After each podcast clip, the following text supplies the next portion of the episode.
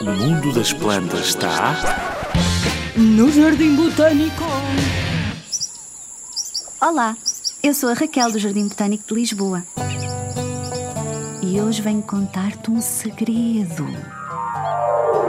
Se procurarmos bem, encontramos num cantinho do Jardim Botânico uma grande árvore que parece estar rodeada de uma cidade de pequenos seres.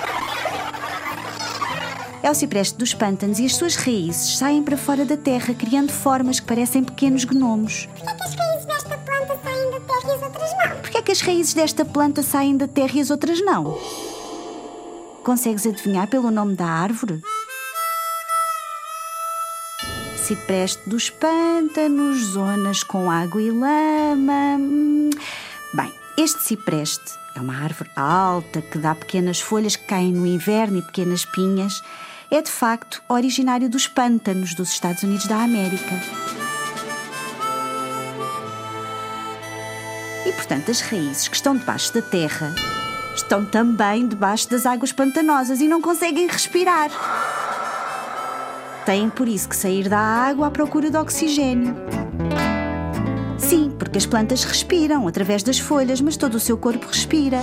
Aliás, como nós, toda a nossa pele respira.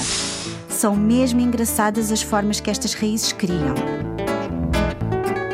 Se um dia visitares o cipreste dos pântanos, por exemplo no outono, quando as folhas estão douradas e o chão fica fofo com as que caem, não te esqueças de nos dizer que formas é que encontras nas suas raízes.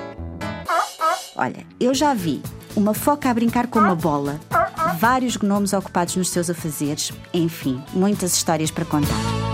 Podes encontrar um cipreste dos pântanos no Jardim Botânico de Lisboa.